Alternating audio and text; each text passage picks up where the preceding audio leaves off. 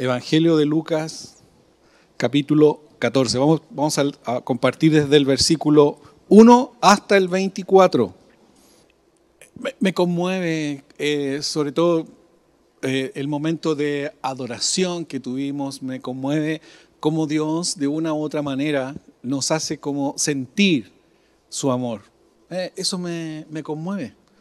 Me conmueve porque no solamente es en los momentos de adoración, sino que también en otras instancias de, nuestra vida. Me conmueve, por ejemplo, el tiempo que estamos viviendo hoy día, en, eh, en invierno, ¿verdad? Que ya se están mostrando como días casi como de primavera de repente, de invierno. Matías me comentaba en la mañana que a partir del miércoles en adelante, voy a, aprovechar de dar el pronóstico del tiempo, del día miércoles en adelante ya vamos a tener entre 20 y 22 grados en las tardes, ya como que eh, se, nos empiezan a soplar aires de, septiembre, de, de fiestas patrias. Y también me sorprende eso porque de una u otra manera eh, los árboles van como cambiando de color, los aromas ya están floreciendo o si ya no están florecidos, eh, que me da la impresión que son casi los primeros que empiezan a mostrar los destellos de la primavera junto con los ciruelos, también la flor de los ciruelos se empiezan a mostrar, eh, también en el verano a través de eh, las temperaturas, ¿verdad?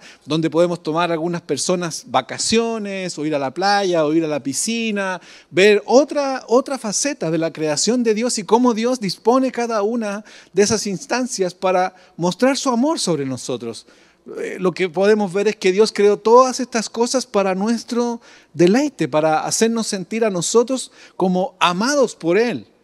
Eh, me sorprende en otoño, por ejemplo, como los árboles empiezan a mostrar ese cambio de, colores de las hojas, ¿verdad? El otro día eh, la Magdi, que es mi nieta, la saqué a, sacar, a, dar una vuelta al parque y me decía, ¿por qué los árboles no tienen hoja? ¿Por qué no tienen hoja? Y es parte de, de la maravilla de la creación, ¿verdad? Eh, el invierno tiene otra faceta también. Como, el agua cae, como el agua, eh, bueno, cada vez cae menos, pero cae, ¿verdad? Como el agua cuando cae puede eh, regar o puede humedecer la tierra para prepararla para la para el, sembrado, o el sembrar, no sé, los alimentos las cosas que sirven para nuestro, nuestra alimentación. Me sorprende eso, me sorprende. ¿Cuántos tienen calor? Sí, hace calor, ¿cierto? Eh, apáguenle un poquito el, aire porque si no voy a tener que sacar la parca y se me va a ver la guata, entonces no. Entonces prefiero apagar el aire, ¿cierto? Sí, prefiero apagar el aire. Es más conveniente. Así que esa cosa eh, me sorprende porque Dios muestra su amor para nosotros una manera simple. Muy simple. Y a veces nosotros nos complicamos tanta la vida para poder llegar a conocer a este Dios. Hay un dicho en Alemania eh, que dice más o menos así. Dice, ¿para qué vamos a hacer las cosas tan simples si las podemos complicar? Entonces, a veces nosotros nos complicamos en esta relación con Dios, nos complicamos en esta forma de experimentar a Dios y nos enredamos, nos, vamos haciendo como nosotros mismos eh, más difícil esta relación con Dios. Y fíjense el siguiente eh, análisis. Cuando Moisés tuvo ese encuentro con Dios en el monte Sinaí, Dios le entregó a Moisés diez mandamientos. ¿Se acuerdan los diez mandamientos, cierto? Están escritos ahí en tabla y él le dijo, con estos diez me basta. Pero cuando el pueblo empezó a transitar por el desierto, Moisés entendió que necesitaba poner algunas normas de conducta, normas de sanidad, normas de convivencia, para poder salvaguardar la salud, por un lado, del pueblo, para salvaguardar las relaciones entre las personas y también para salvaguardar la, eh, cómo iban, podrían ser atacados por los otros pueblos donde iban yendo. Entonces, él creó una serie de, normas que están escritas en el libro de Levítico. Todo el libro de Levítico habla sobre las normas de convivencia, de comportamiento y también la forma como se iban a relacionar con Dios. O sea, Moisés, aparte de los diez, le agregó un poquito más. ¿Cierto? Y los sacerdotes descubrieron que en esta ley que hizo Moisés habían 613, 613 normas para que el hombre se relacionara de buena manera con Dios. Imagínense, Dios dijo 10 y el hombre para hacerla más fácil puso 613. ¿Se da cuenta cómo nos vamos, cómo hacemos complicada esta, relación con Dios? ¿Cómo vamos, cómo vamos eh, de una u otra manera rompiendo esta simpleza del Evangelio? Y no lo que no significa que por ser simple sea malo, sino que simplemente eh, la simpleza del Evangelio simplemente muestra el amor de Dios. El amor de Dios. Y déjeme darle un ejemplo. Cuando uno se casa, ¿cierto? Se casa, como dice, terrible enamorado. ¿Cierto? Enamorado hasta los pies. Pero cuando empiezan los problemas, se empiezan a preguntar, ¿estoy casado con separación de bienes o sin separación de bienes? Entonces, ¿sí o no? Porque uno enamorado lo hacen firmar esa libreta ahí en el registro civil y uno no tiene idea, firma nomás. Firma aquí, firma allá. Pero cuando vienen las dificultades, uno dice, oh, todo esto firme si yo simplemente estaba enamorado o estaba enamorada. Entonces, cuando, no, cuando Dios pone delante de nosotros estos, esta simpleza del Evangelio, Él firma primero. Él hace un pacto con nosotros. Y nosotros tomamos ese pacto y nosotros lo complicamos. Nos empezamos como a enredar con esta, con esta relación con Dios. Y, cuando descubrimos que, que es imposible que podamos cumplir todo lo que los hombres han diseñado para poder decir cómo tenemos que relacionarnos con Dios, nos decepcionamos y decidimos mejor alejarnos de Dios porque se transforma más que en, una, que en un deleite, se transforma en una, una carga que es imposible de llevar. Por eso Jesús en el capítulo 23 de Mateo, del si bien digo capítulo 23, Él le dice a los fariseos que ponen más carga sobre la gente de la que ellos mismos pueden soportar. Y déjeme darle una, una mirada al Evangelio de Lucas, capítulo 14, versículo 1 en adelante. No lo voy a leer, lo voy a ir parafraseando para poder eh, avanzar un poco más, más rápido, porque ya son las 3 y cuarto. Entonces, según el reloj de allá, de allá atrás, no sé. Jesús está invitado a la casa de alguien importante de la nación. Algunos estudios bíblicos dicen que la persona que lo había invitado a esta cena, ¿verdad? Era un hombre importante de la nación, probablemente parte del gobierno de Israel. Lo invita a su casa y dentro de la invitación también estaba eh, estaban personas que eran fariseos y maestros de la ley. Y la invitación que hacen a Jesús es simplemente para ver cómo Jesús se comporta, cómo Jesús eh, convive con ellos en esta, en esta cena entendiendo que cuando ellos invitan a Jesús, ellos tienen las 613 leyes o normas de comportamiento aquí. Están observando cómo Jesús se va a comportar. Eh, debe ser terrible, ¿verdad? Imagínate que te inviten a una parte y tú digas, wow, aquí me tengo que portar bien. ¿Cuánto cuando niños les dijeron a sus papás, pórtate bien? No, no pidas esto, no, no ¿sí o no? Son como normas de, eran como normas de conducta. Y Jesús está parado ahí y está con esta mayoría de los invitados que son maestros de la ley, son fariseos, lo que nos deja ver que haber invitado a Jesús no fue porque les agradara, de hecho no les agradaba a Jesús por todo lo que Jesús enseñaba y decía, tanto dentro del templo como fuera del templo, tanto a los que eran fariseos, los que eran maestros de la ley, como los que eran gente simplemente común y corriente del pueblo. Entonces, a, a ellos no les agradaba mucho Jesús. Entonces, cuando lo invitan, simplemente lo invitan para poder ver cómo Jesús cumplía o no estos mandamientos. Yo me recuerdo la primera vez que me tocó ir a un almuerzo con los clientes importantes de la empresa. Yo creo que llevaba como un año en el trabajo donde estuve por muchos años y me invitaron a, una, a un almuerzo con clientes importantes. Yo tenía 19 años, viví en el campo toda mi vida. Así que mi jefe se tiene que haber dado cuenta de eso y como una semana antes me, me empezó a preparar. Entonces lo primero que me llevó a su oficina y literalmente me dibujó un cubierto en la mesa.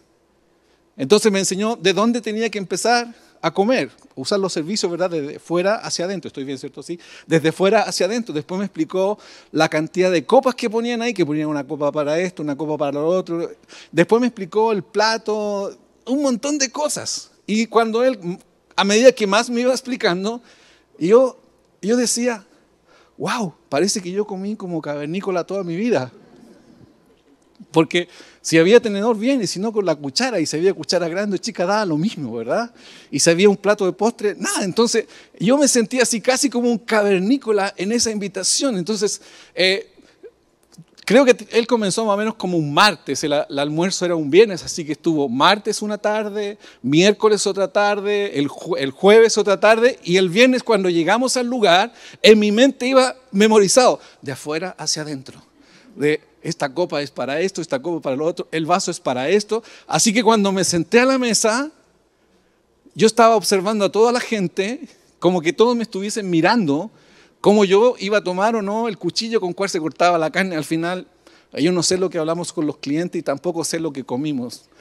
Pero lo único que me recuerdo hasta el día de hoy esa clase magistral de mi jefe me enseñó, ¿verdad?, para poder comportarme y no comer como cavernícola todos los días de mi vida. Entonces, yo me imagino en, la tremenda distancia que hay con Jesús, ¿verdad? Y este ejemplo, que Jesús estaba ahí parado y se sentía observado, porque él estaba a la puerta de la entrada, se encuentra con esta gente, con los que lo están recibiendo, y está diciendo, ellos me van a medir en base a estas 613 normas de conducta, así que tengo que tener cuidado. Y cuando Jesús está ahí saludando a la gente, de repente saluda a un hombre que está con sus pies hinchados, con sus brazos hinchados, con su rostro hinchado, y estaba enfermo porque era un hombre que tenía una eh, retención de líquido. Lo menciona ahí el pasaje bíblico, ¿verdad?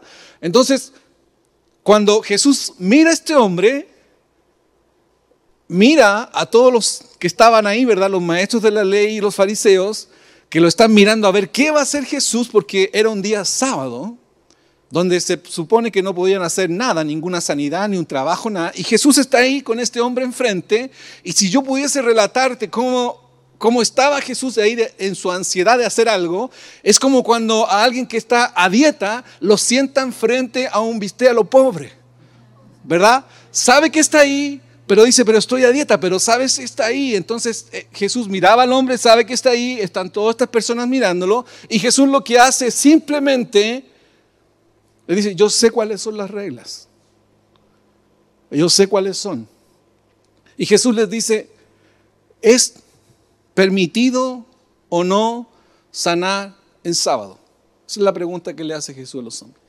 ¿Es permitido o no sanar el sábado? Jesús sabía que no. Todos se quedaron callados. Simplemente estaban tal vez pensando, la norma 504 dice que no se puede sanar en sábado. Eso estaban pensando. Pero Jesús, por sobre la norma, por sobre lo que pensaba la gente, él vio la necesidad en ese hombre y dice la palabra que Jesús lo tomó, lo sanó y lo despidió. ¿Qué quiere decir? Que este hombre estaba simplemente invitado ahí para tender una trampa a Jesús. Pero Jesús no le importó eso. Jesús le importó la necesidad de la persona y pasó por sobre la norma de los hombres para sanar a esta persona. La simpleza del Evangelio. Jesús no hizo una gran oración, el texto no lo menciona, Jesús no hizo un gran alarde, ¿verdad? Tampoco le dijo al que estaba enfermo, espérame afuera. No. Jesús simplemente enfrentó la situación de una forma simple, sencilla, pero poderosa. Poderosa. La simpleza del Evangelio, a nosotros en nuestros días, la podemos portar, la podemos llevar a cualquier lado. A cualquier lado. No importa que tengamos que hacerlo en la iglesia. Me voy a tener que sacar la parca porque... Pero ustedes miren de aquí para arriba nomás. La podemos llevar a cualquier parte, esta sencillez del Evangelio. A veces yo me he topado con personas que yo les pregunto, ¿por qué no va a la iglesia? Eh, no desde ahora, sino que desde siempre. Y ellos me dicen, no, porque ahí me prohíben todas las cosas que no pueden hacer esto, me dicen que no pueden comer aquello, que no pueden tomar esto, que no pueden tomar aquello, que no pueden decir esto, que no pueden decir aquello. Y nosotros, al igual que esas personas, ¿verdad? Eh, muchas veces, tal vez sin darnos cuenta, ponemos normas para que la gente venga a la iglesia. O para que la gente, más que venir a la iglesia, para que la gente conozca a Dios o venga a Dios. la simpleza del Evangelio. No tenemos que eh, poner más cosas que la que nosotros mismos podemos llevar para invitar a la gente a venir a Jesús. Me encanta esta simpleza del Evangelio. Me encanta cuando Jesús sana a alguien y no hace un gran alarde, sino que simplemente aplica ese poder que había en Él y ese poder que Él depositó en nosotros a través del Espíritu Santo para hacer las obras del reino en una forma absolutamente natural, absolutamente sencilla, absolutamente de persona a persona, pero profundamente poderosa, tremendamente poderosa, con la autoridad que también nosotros tenemos. Si nosotros observamos, el mundo afuera está lleno de necesidad. El mundo afuera está lleno de poder sentir a este Dios, de poder sentirse acogidos por nosotros, de poderse sentir acogidos por Dios.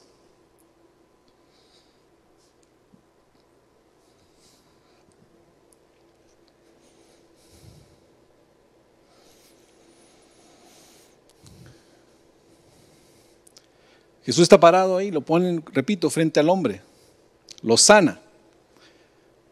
Y después de ese, de ese momento que él lo sana, todos los invitados no le dijeron nada a Jesús, nada. Y Jesús a la vez, y aquí estamos haciendo Biblia aflicción, ¿verdad? Jesús a la vez los miró a cada uno, esperando que alguien le dijese algo esperando que cada persona, que alguien le dijese algo, incluso hasta el dueño de casa, que era la persona más importante. Pero nadie se atreve a decir nada porque ellos también se dan cuenta, como Jesús se los hace ver, que ellos tampoco respetaban todas las normas. Porque Jesús les da este ejemplo. Si un hijo de ustedes se cae en el pozo o si un animal de ustedes se cae en el pozo en día sábado, ¿ustedes no van a hacer nada para sacarlo? Me encanta cómo Jesús confronta, cómo Jesús pone enfrente esta realidad de las personas, pero con ternura, con amor, porque Él tampoco los lleva a, juzgarlos, sino que simplemente les hace ver que la carga que ellos ponen sobre ellos mismos que no pueden llevar y sobre otros es imposible de cumplir.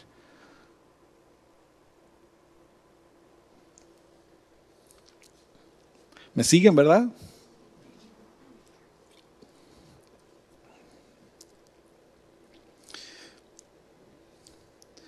El Evangelio es más simple que comer y beber. Es poder, es autoridad para hacer las cosas que la gente necesita, mis queridos. Es orar, es acompañar, es sanar, es disfrutar de las cosas simples, es vivir en paz, es vivir aquí en la tierra como si viviésemos en el cielo.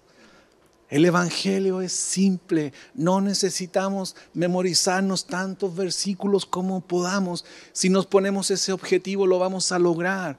Pero más importante que eso, aunque te sepas un versículo, es sentarte al lado de alguien que está pasando un mal momento, es acompañar a alguien que está pasando un momento de dificultad, es invitar a alguien a tu casa a pasar un momento diferente.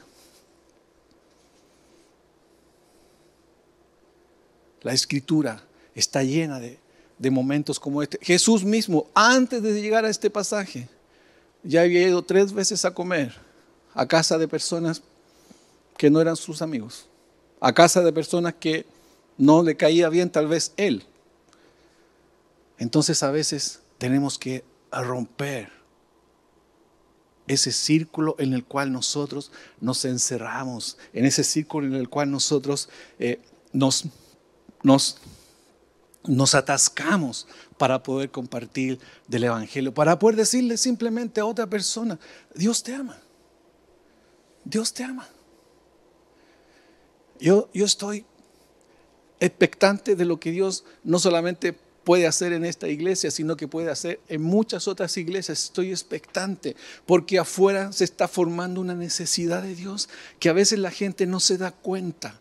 A veces no nos damos cuenta de las señales que están detrás de los momentos que estamos viviendo. Pero déjeme decirle que esta nación tiene hoy una necesidad de Dios como muchos años no se había dado. Y nosotros no somos capaces de poder mirar más allá de lo que nos confrontamos, ¿verdad? O de lo que pensamos que hay que decidir de aquí a un poco tiempo más. Nosotros tenemos que mirar más allá de lo que está pasando, es mirar qué va a hacer Dios en ese tiempo, qué va a hacer Dios en esta, en esta temporada, en esta época, en este año, póngale el nombre que quiera. Porque cuando nosotros nos enfocamos en buscar lo que Dios va a hacer, mis queridos, esta va a ser otro país. Esto va a ser otra cosa. Pero si nosotros solamente miramos las circunstancias que están pasando a nuestro alrededor, todo huele a desesperanza, todo huele a, a mal. Y yo no sé. Nosotros no somos ciudadanos de esta tierra. Nosotros somos ciudadanos del cielo, por lo tanto estamos invitados a invitar, a hacer venir a Dios con su reino a este lugar, a este país, a esta nación. Jesús llevaba el reino donde Él quisiese. Donde Él fuera, Él llevaba el reino. Era el portador del reino. Y usted me podrá decir, sí, pero era el hijo de Dios y yo soy hijo de mi mamá nomás. Pero Él nos dio toda esa autoridad para hacer las obras del reino, para orar, para acompañar, para adorar a Dios, para estar al lado de las personas. Él nos dio toda esa autoridad. No necesitamos ser personas extremadamente conocedoras de las escrituras, sino que simplemente personas que conocieron el amor de Dios y lo entregan a otros es ser cautivados por su amor, para a través de ese cautivo que Dios nos hizo por amor, nosotros también podamos llevar ese amor a otros.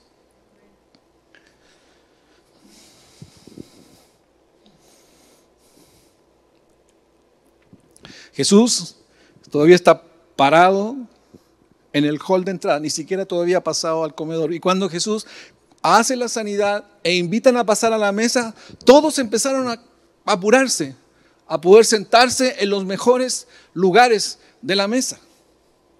Jesús estaba ahí observando todo, cómo se llenaban los primeros puestos, los más importantes, cómo se llenaban los segundos puestos importantes. Y Jesús pasa y se sienta en el lugar tal vez menos importante. Menos importante. Me acuerdo la primera vez que fui a la casa de Priscila. Yo no sé, cuando uno va la primera vez a una casa de una persona que le interesa, ¿verdad? En ese tiempo no estábamos pololeando, me interesaba. Ella me dijo, vamos a tomar té a la casa. Y dije, bueno, vamos. Y estábamos en una actividad con un grupo de, de, jóvenes, en ese tiempo éramos jóvenes, así que estábamos en una actividad con jóvenes, y estaba mi suegra ahí también participando de esa actividad, cuidando a su hija, por supuesto, ¿verdad? Entonces, nos subimos al auto y ella empezó a darme indicaciones, cuidado aquí, frene allá, y yo decía, sí, señor, ¿dónde me voy a meter? y empezó a dar las indicaciones. Y cuando llegué a la casa, ya había tenido el curso de urbanidad, ¿verdad? Que me había dado mi jefe, ya había tenido ese curso, así que por lo menos no, no iba a fallar con el cubierto, ya esa parte la tenía como checklist, pero me quedé parado ahí esperando que todos se sentaran para saber dónde yo me podía sentar. No sabía dónde se sentaba mi suegro, dónde se sentaba mi suegra, así que me quedé ahí hasta que me dijeron, siéntate aquí. Y para, para sorpresa mía, me sentaron entre mi suegro y mi suegra. ¿Verdad? Me, algo así, algo así. Y a Priscila la sentaron al otro lado. Gracias a Dios, gracias a Dios, ese mismo día también fue invitada la la novia ya en ese tiempo me da la impresión, de mi cuñado, así que estábamos los dos. Así que algunas preguntas iban a ella y otras preguntas iban a mí, así que pude como, como zafar. Entonces cuando, ¿y por qué cuento esto? Porque lo que Jesús hace es no sentarse en los puestos principales porque ya estaban ocupados. Estaban ahí, entonces Jesús se sentó en el lugar menos indicado y cuando él da esta parábola, ¿verdad? Que, está aquí en parte de Lucas, 20, eh, 14, a partir del versículo, eh, ¿dónde está? 8. Eh, a partir del versículo 8, él está sentado en el lugar menos importante y está diciéndole al que lo invitó, le está diciendo, cuando ustedes sean invitados, no busquen sentarse en los primeros lugares, porque va a venir el que los invitó y le va a decir, sal de aquí, porque este lugar está reservado para alguien más importante que tú y te va a dar vergüenza. Jesús está mirando al hombre que lo invitó, siendo que él era el más importante, está diciendo, tú no deberías haber permitido que yo me sentara aquí, deberían haber permitido que sentara allá, porque yo soy más importante que los que están allá. ¿Se entiende, cierto? El análisis. Otra vergüenza más para Jesús. Pero sin embargo Jesús, en lugar de reclamar, Él enseña. Y Él enseña algo, no sé si llamarle profundo, pero sí puedo llamarle tal vez sencillo o un poco más que sencillo. Él está enseñando la humildad, porque a pesar de ser el más importante, a pesar de, ser el que sanó, acaba de sanar a este hombre, él está dispuesto a no sentarse en los lugares eh, más importantes. Él está dispuesto a sentarse en el lugar más humilde o menos importante. Él nos está dando a ellos, ¿verdad? A los fariseos les está dando y a los maestros de la ley, le está dando una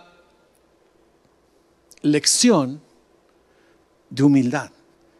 Incluso la lección de humildad va más allá.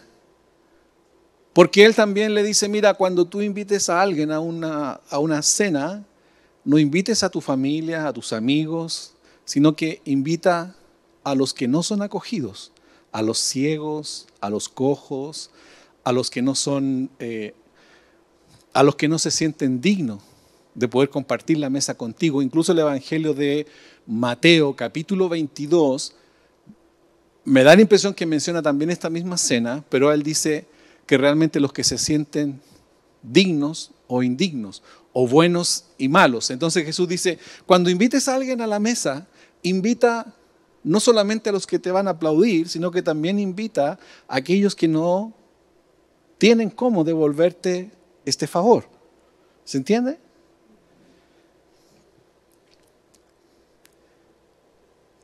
Lo que hace, lo que hace Jesús, aparte de mostrar la humildad, es decir, que Él cuando prepare un banquete, lo va a preparar para aquellos que no se sienten dignos para aquellos que no son como o no les es permitido ir al templo.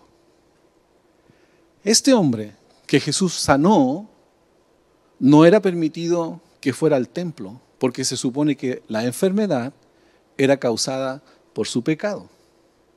Entonces cuando, cuando Jesús nos invita a nosotros, cuando Jesús te invita a ti y a mí a venir a este reino, Él no mira nuestra condición. Él no mira lo que está pasando a nuestra vida, él no, mira lo que está pasando con nosotros en nuestra relación con Dios, sino que Él simplemente te invita al banquete. Él te invita a venir a su reino. Y no es que te invite, ¿verdad? Eh, siendo perfecto, sino que Él te invita reconociendo la necesidad de Dios que hay en nosotros o la necesidad de Dios que hay en ti.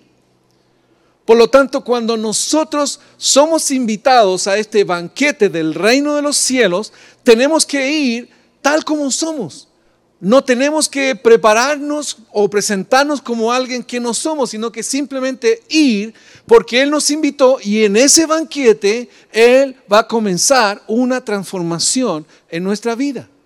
Él va a comenzar un cambio en nuestra vida.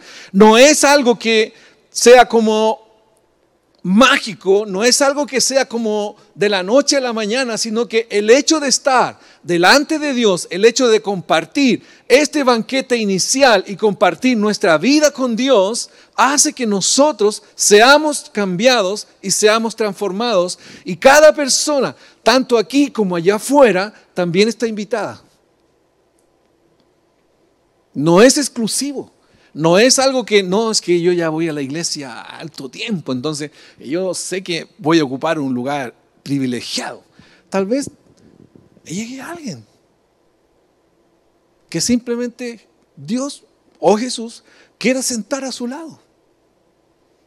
Y no por eso Él va a ser más amado o yo voy a ser menos amado por Él. Él va a derramar el mismo amor.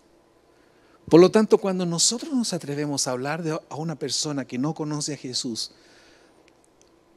tenemos que dejar de lado su historia. Tenemos que dejar de lado el conocimiento que tengamos de esta persona y tenemos que compartir del amor de Dios para él o para ella. Es invitarlo al banquete, es invitarlo a venir a Jesús, pero no decir es que tienes que vivir o tienes que comportarte de tal forma. Deje que Dios haga eso. Dios tiene más experiencia con nosotros de ejemplo de transformación que el que nosotros tenemos para transformar a otros. Es Él que nace la transformación.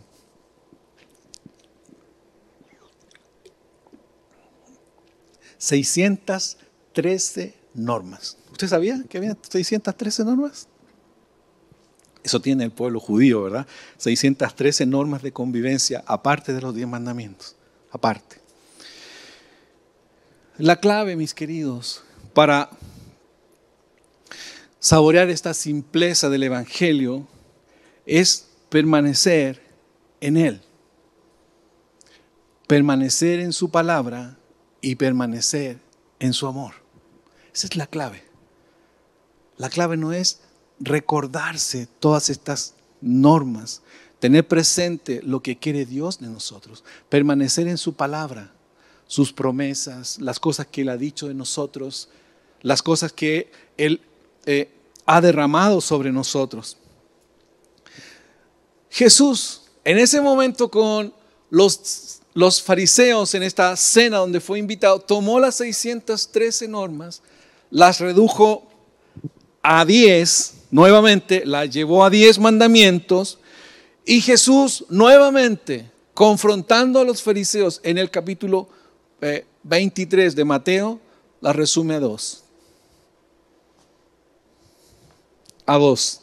Y yo quiero que usted se anote estas dos, no las 613. No, no busque las 613, ¿verdad?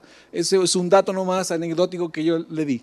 Pero solamente grabémonos estas dos, que son las más importantes, los que están aquí, los que están en su casa. Dice, la primera, amar a Dios con toda tu alma, con toda tu mente y con todo tu corazón. Esto es, mis queridos, que todo lo que hacemos en nuestra vida sea en respuesta al amor de Dios por nosotros. Súper simple. Todo lo que hacemos en nuestra vida es como respuesta del amor de Dios sobre nosotros. Amar a Dios por sobre todas las cosas. En lo que quiera que sea que hagamos. Y el segundo es amar a tu prójimo como a ti mismo. Súper sencillo. ¿O no? Súper sencillo. Pablo lo detalla un poco más y tal vez de una manera muy, muy, muy clara. Cuando él escribe las diferentes iglesias en sus cartas, él manda las recomendaciones, cómo relacionarnos entre, entre nosotros, ¿verdad? Cómo llevar la relación entre nosotros, en la familia, con la sociedad, con las personas. Y En Filipenses 4, versículo 2 al 9, él escribe algo de esto y voy a leer eh, algunos versículos, no todo de lo que está ahí. Y dice lo siguiente. Dice, le está escribiendo, ¿verdad? A la iglesia ahí en Filipo. Dice, ahora les ruego a Evodia y a Sintique, son dos mujeres, Evodia y Sintiques. Digo que son dos mujeres porque suenan como nombres de, de hombre, no sé. Dado que pertenecen al Señor, que arreglen sus desacuerdos. Y te pido a ti, mi fiel colaborador, que ayudes a estas dos mujeres porque trabajaron mucho a mi lado para dar a conocer a otros las buenas noticias. Trabajaron con Clemente y con mis demás colaboradores cuyos nombres están escritos en el libro de la vida. Estén siempre llenos de alegría, llenos de alegría en el Señor. Les pido y les repito, alégrense, alégrense. Oye, qué, qué bueno es encontrarse, ¿verdad?, con personas alegres. Yo no digo que siempre estemos así, ¿verdad? Pero qué bueno es mostrar nuestra alegría. Y Pablo está diciendo, oye, siempre estén alegres en el Señor, alegres.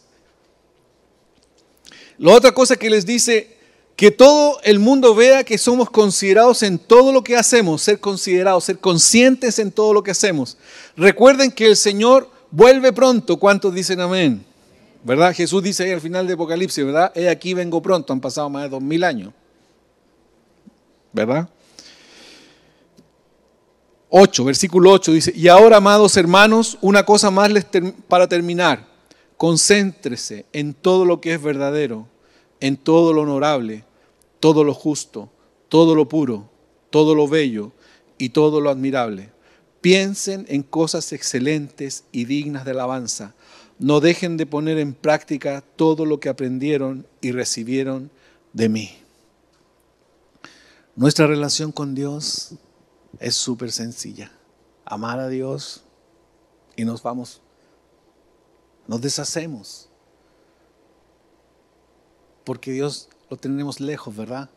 Pero amar al que está a nuestro lado, ese es otro ejercicio. Lo tenemos ahí, ¿verdad? Siempre.